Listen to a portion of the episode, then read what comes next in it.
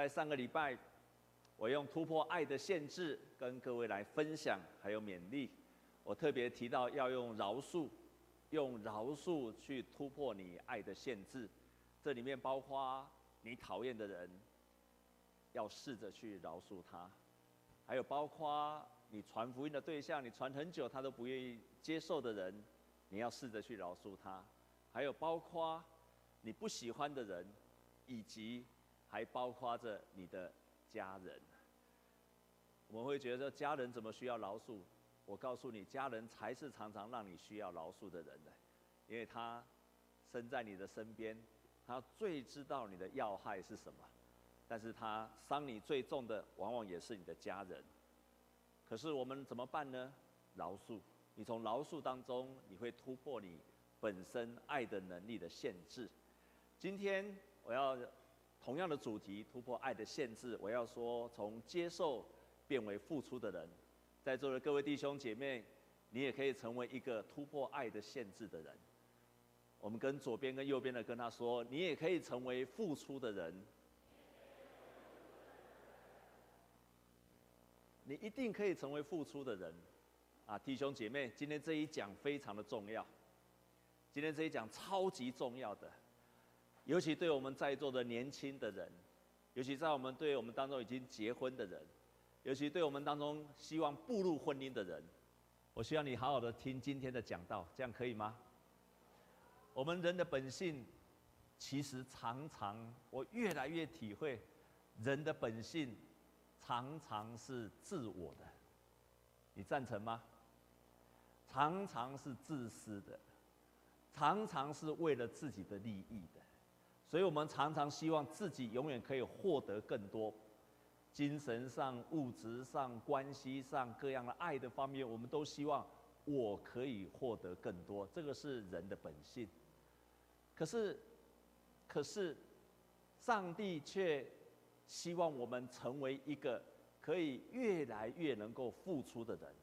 换句话说，成为一个神的儿女，不是从获得当中得着祝福，而是从给予的当中。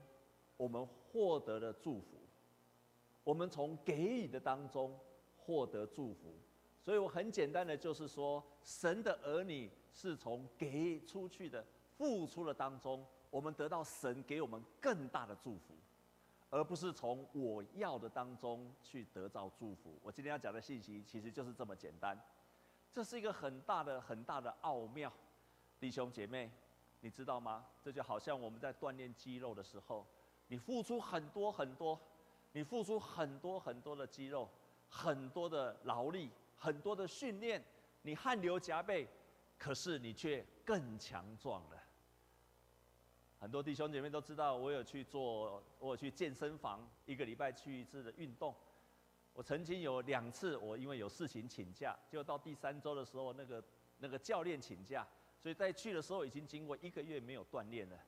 我发现才经过才一个月的而已呢，我发现我整个那个能力呀、啊，整个就失去了。可是当我就慢慢在恢复的时候，再去操练的时候，我就发现那个能力又进来了。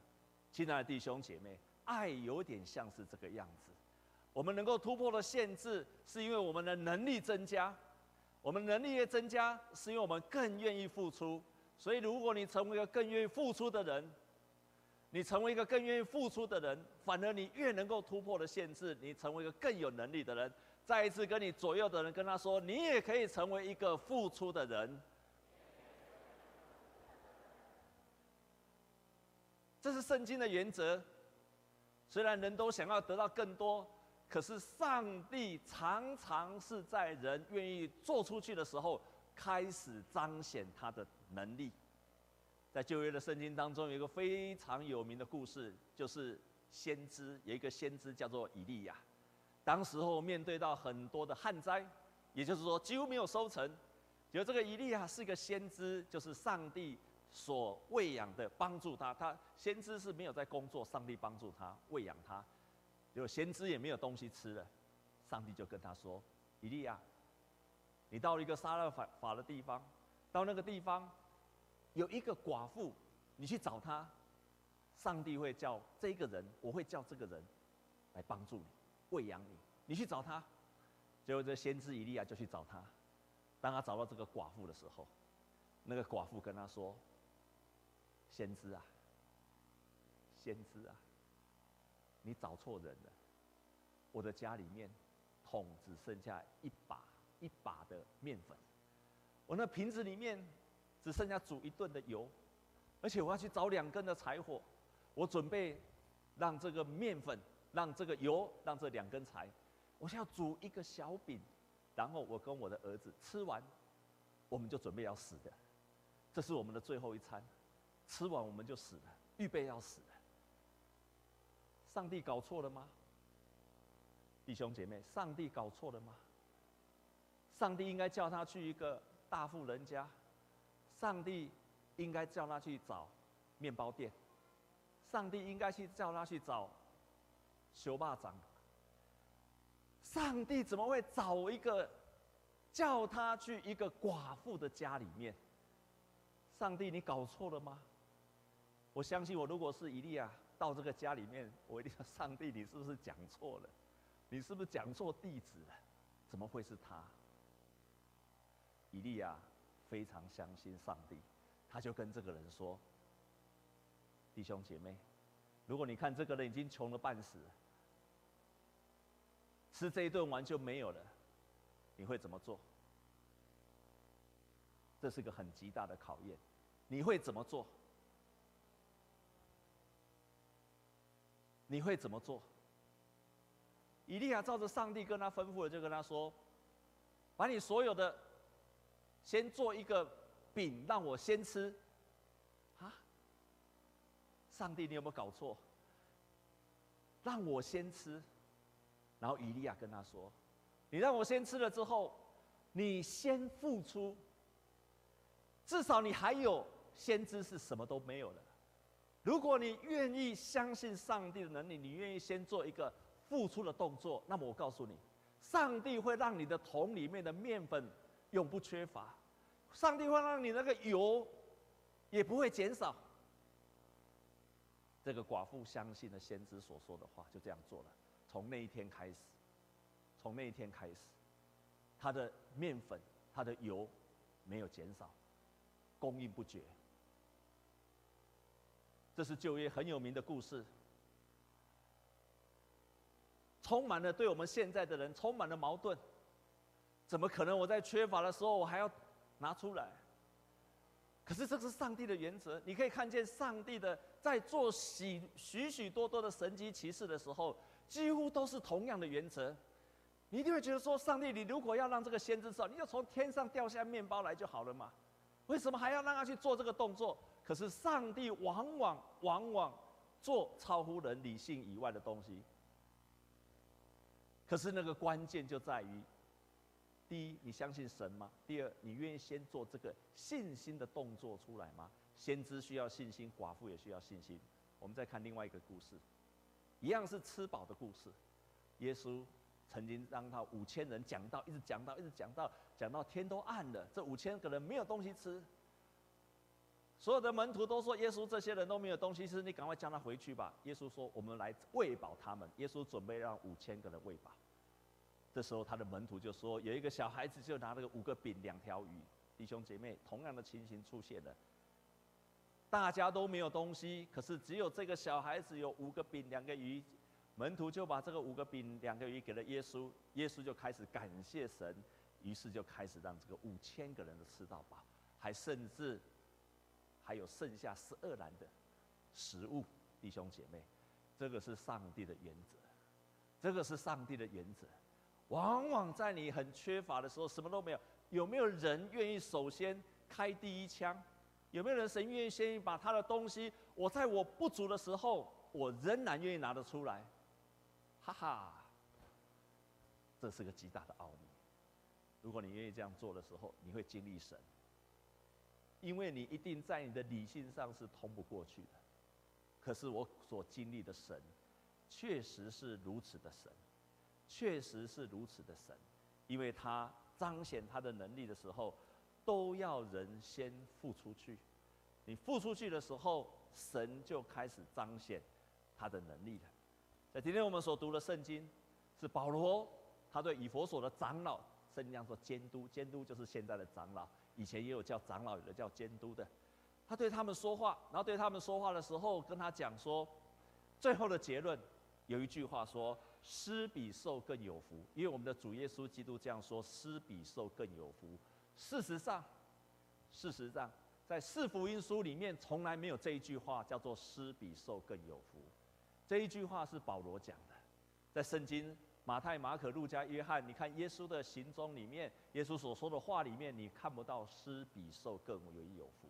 可是这句话为什么这么有名？并不是耶稣说的，可是，在当时候可能是耶稣有说，门徒有跟着传下来，但是在四福音书里面却没有记载“施比受更有福”呀。那保罗在讲这句话的，就是因为他面对的以弗所的这些长老的时候，他劝勉他们说：“你们要成为一个施比受更为有福的人，弟兄姐妹，你也可以成为施比受更为有福的人。”那保罗他做了什么？他做什么施出去了？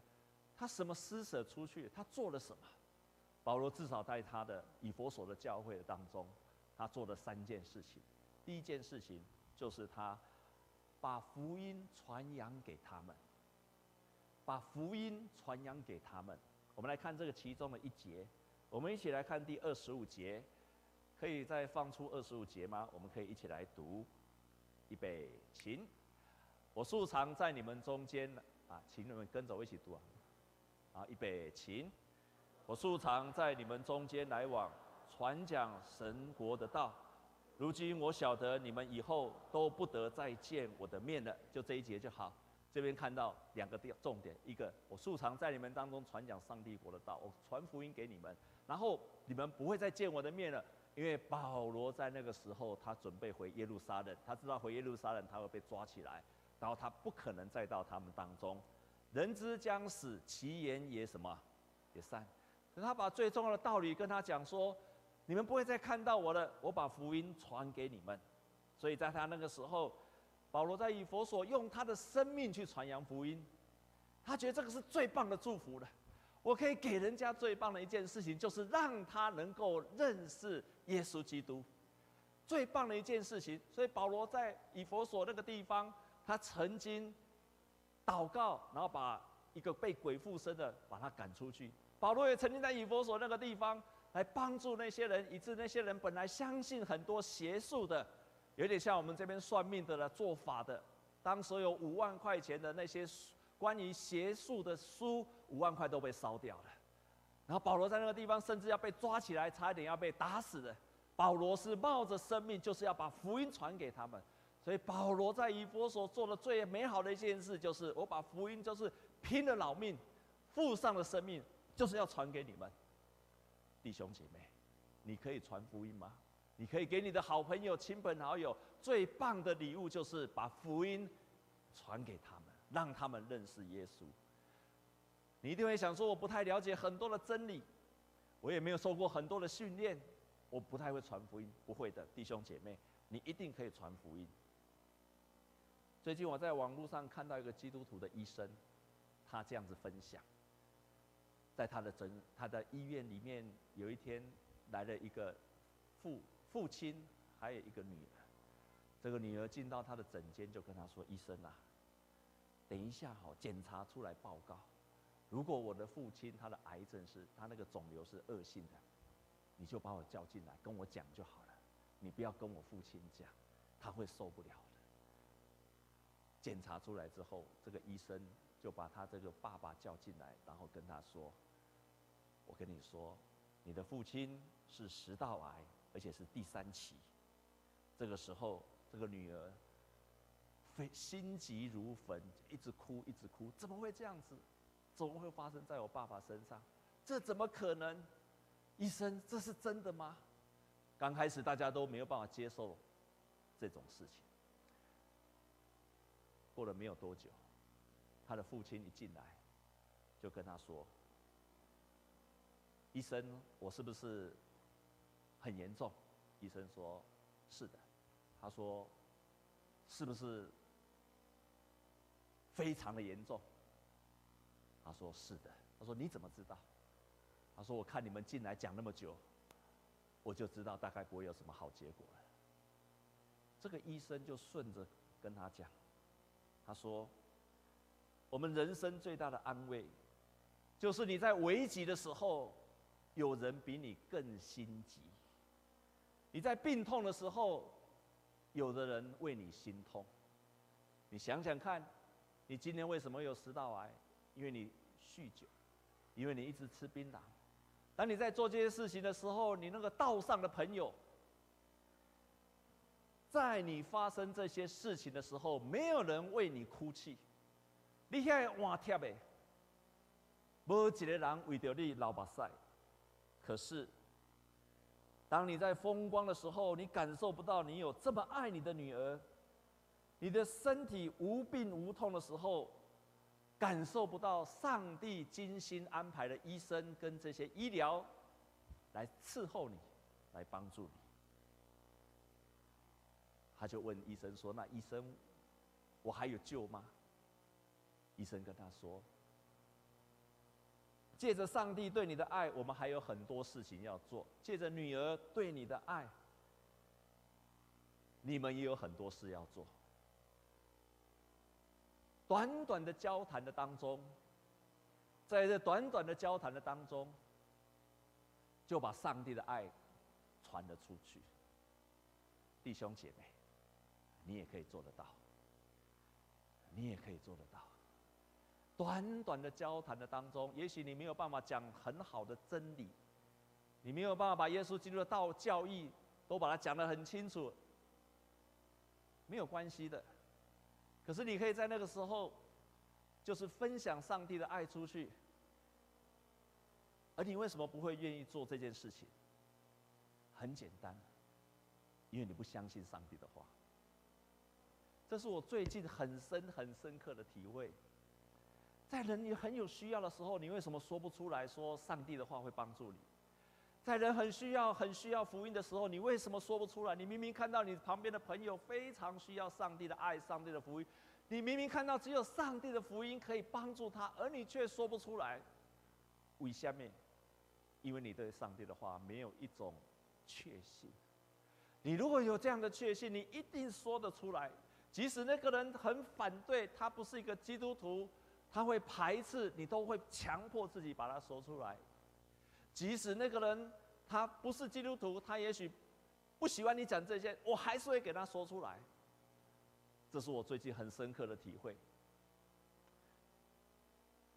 我常常在传福音，常常被拒绝。不要说你们会被拒绝，牧师传福音，你以为人家就会相信吗？没有那么好康哎，牧师人传福音，人家更会拒绝。但是我有好几个传了一年、两年、三年的。到最后，他们都不是很愿意来。有一天，我做了一个很棒的梦。实际上，这个梦是做到一半的时候，我看到在一个很大的房子里面，有很多原住民的人进来。这边有的信主的，有的没有信的，都进来到这里面。然后进来的时候，我心里非常非常的急。哇，因为人突然很多人进来，我就跟他说：“你坐这边，你坐那边。”我就很急的这边跑来跑去，跑来跑去，很心急，很心急，急到一个地步，突然醒过来了。我就问神说：“神啊，为什么你给我做这个梦？我为什么觉得非常的心急？”突然那一刻，一个很深的意念进来了。神提醒我，对人的生命要有急迫感，要有急迫感。保罗就是这样对人的生命，不管三七二十一，我就是要把这美好的福音交给你，因为传给你，你的人生就有了盼望了。保罗是如此的带着急迫感。把福音就分享了出去，这是保罗所做的第一件事情。第二件事情，保罗为别人的生命来流眼泪。我们来看另外一处的经节，我们看三十一节跟三十二节，我们一起来读。预备起，三十一节预备起。所以你们应当警醒，纪念我三年之久，昼夜不住的流泪。劝诫你们个人，三十二节。如今我把你们交托上帝和他恩惠的道，这道能建立你们，叫你们和一切成圣的人同德基业。这个意思是说，我不止把道传给你们了，我还要建造你们的生命，好让你们生命可以成熟到去承受上帝一切美好美好的祝福，传福音给他，然后同时建造他的生命。我们认识耶稣之后，不管你今天是五十岁、六十岁、七十岁，你可能八十岁才认识神，亲爱的弟兄姐妹，仍然是婴孩，需要有人陪伴他、喂养他、帮助他，他才会成熟。你今天信了耶稣。十年、二十年，结果你发现，你跟你二十年前、十年前差不多，没有什么改变。我今天要非常慎重的跟这样的，如果你是这样的人，我希望你不是，但是如果你是，我要慎重跟你讲，婴孩，你仍然是一个婴孩。如果你信了耶稣，信耶稣以前。很容易发脾气。信了耶稣，五年、十年之后，还是一样的发脾气。我要对这样的人说：婴孩，如果你信了耶稣之前，不是很有信心，信了耶稣十年之后还是一样，我还是要说：婴孩，如果你信了耶稣之之前。你家庭是这个样子，不太好，常常吵架。你信了耶稣三年五年，如果你的家庭还是一样，我要说，婴孩，我绝对可以跟你保证，我绝对可以跟你保证，你信了耶稣之后，一定会改变，一定会改变。因为我已经看过在我们教会太多美好的见证，他们信了耶稣之后，生命改变，软弱的变刚强，爱发脾气的变温柔的，家庭很多纷争的变成喜乐的家庭。我因为太多经历这样的事情，所以我充满了信心。人因为信了耶稣之后，被建造起来，成为一个成熟的人。他开始从一直想要。为自己的人，开始成为一个成熟的，愿意给对方弟兄姐妹。想想看，我们在很多生命的关系，不都是因为我只想为我自己，而越为自己越凄惨吗？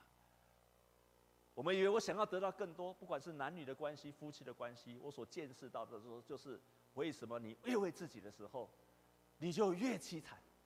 可是耶稣基督转变我们。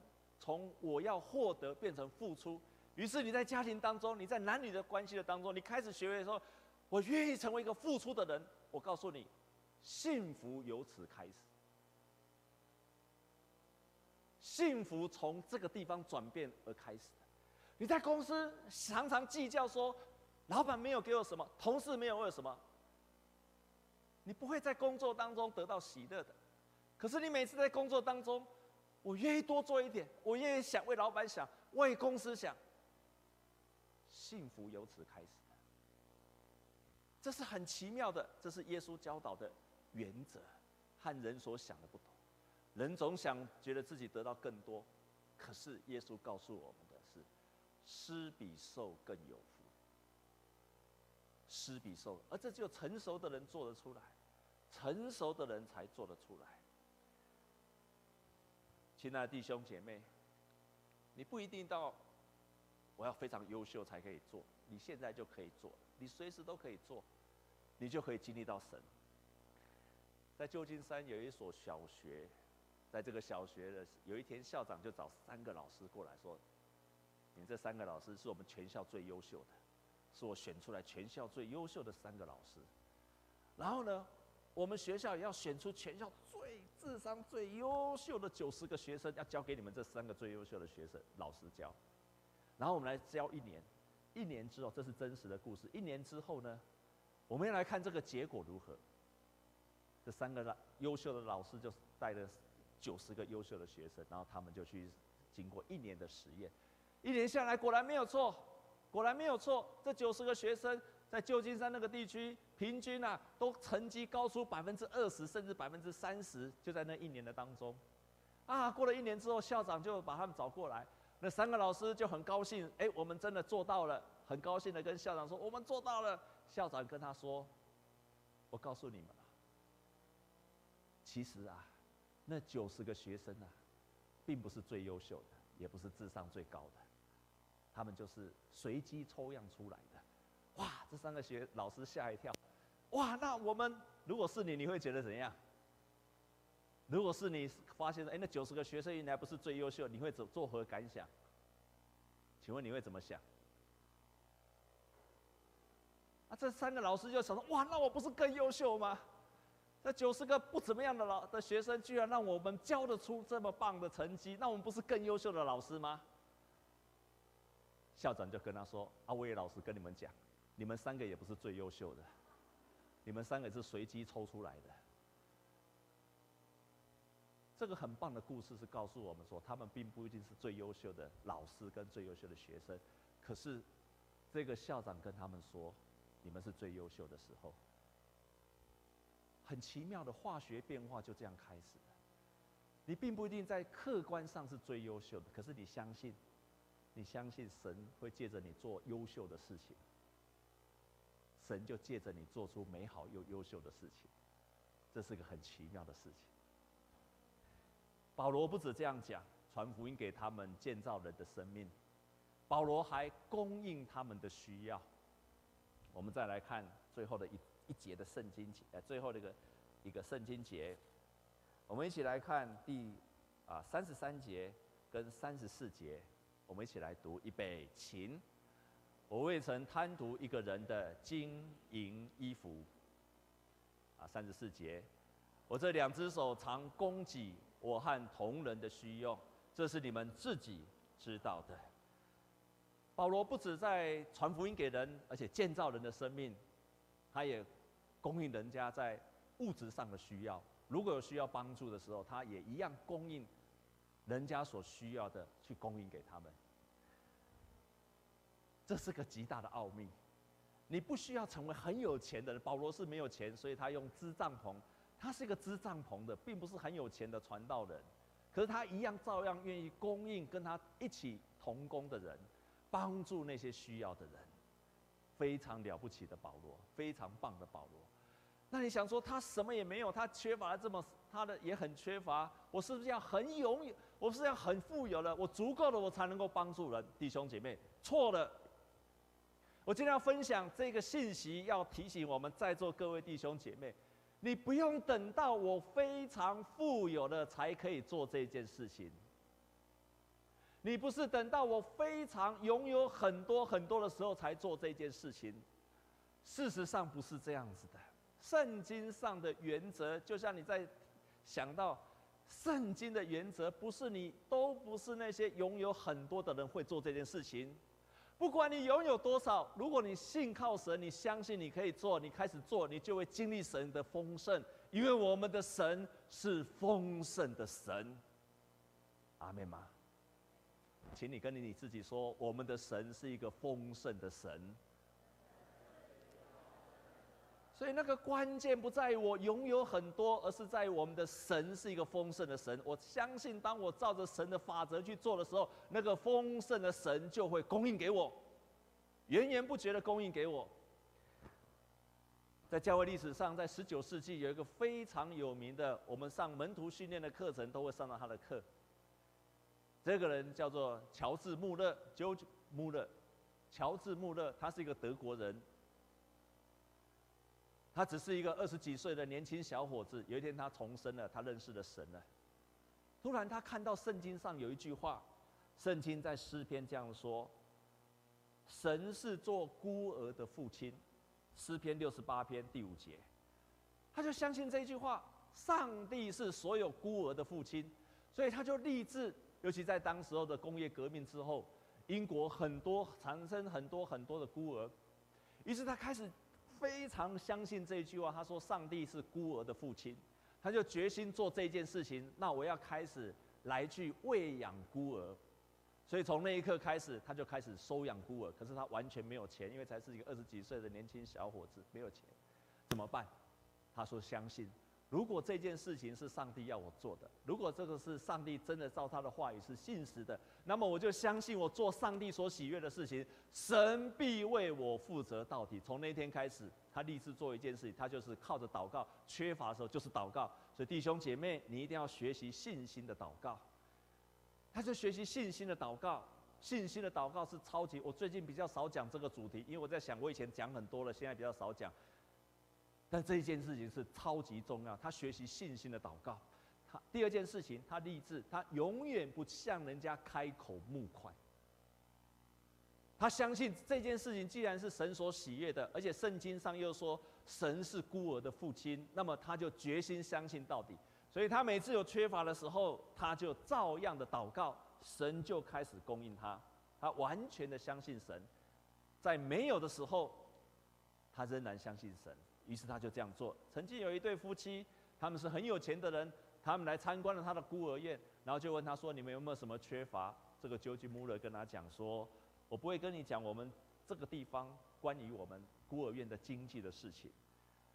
如果我们少的话，神会供应给我们。也没有跟他募款，这个人就 keep put 就跑掉了。怎么没有跟我募款呢？但是。George Mueller 从三十二岁到九十三岁，六十年的当中，收容了一万个孤儿，从来没有让他们饿过一顿。这个人如果上门徒训练的课程，都会看他的影片。你可以看见他的祷告，他的信心，非常关键的就是他相信神以外，他所有的祷告，所有的祷告。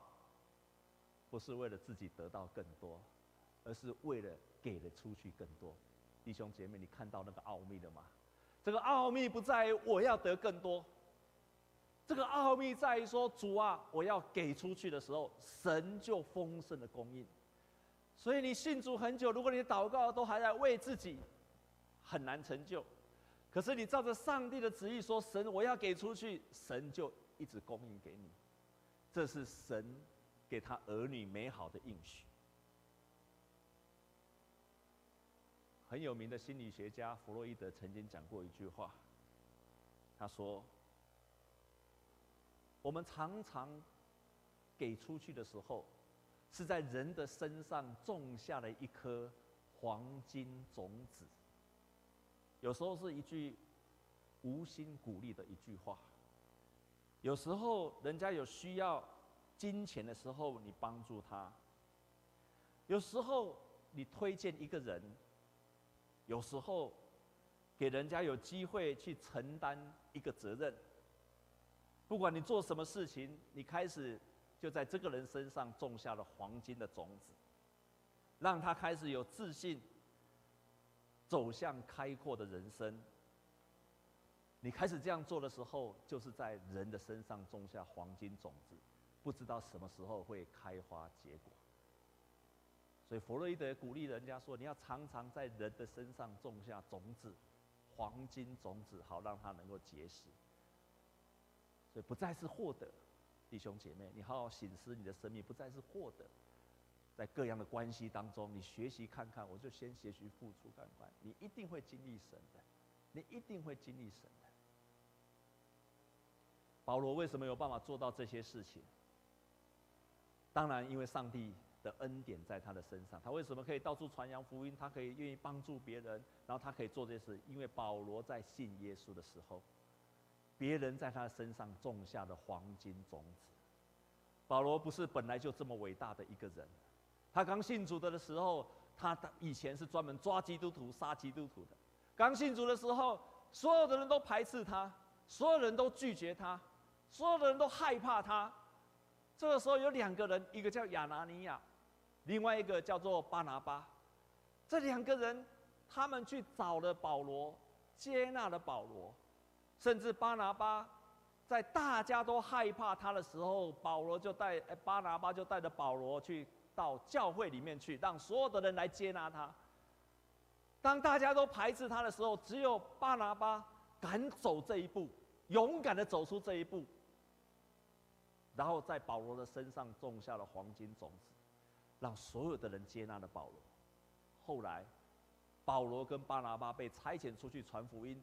这个带领他到这个团体当中的人，带领他的人，后来保罗越做越好，变成保罗在发号施令。本来是他在带领他，现在保罗在反过来带领他。这个巴拿巴一点都没有嫉妒，配合帮助保罗完成了宣教的大业。了不起的巴拿巴，没有巴拿巴就没有今天的保，就没有保罗，没有当年的保罗就没有今天的基督的教会，因为这一个巴拿巴在他的身上种下了黄金种子。弟兄姐妹，你敢这样做，是因为你相信我们的主是一个丰盛的主，他必然会供应你，他必然会供应你。不管是这个传福音、建造别人的生命，还是供应别人物质上的需要，如果你相信你的上面是一个丰盛的主，他必然会供应你。不然，你试试看。我们同心来祷告。天父，我们感谢你。我们看到耶稣基督，主啊，你为了让我们成为富足，在世上你成为贫穷。你本来是富足，却为了我们成了贫穷，好叫我们因为你的贫穷可以成为富足。感谢你。求主你让我们今天学习到这个真理。当我们用什么，当我们用什么量器去量别人，别人就用什么量器量给我们的。当我们愿意用更大的量器给别人，上帝你就连摇带晃的从天上赐福给我们。感谢你。我们这样祷告，靠着耶稣基督的圣名，阿门。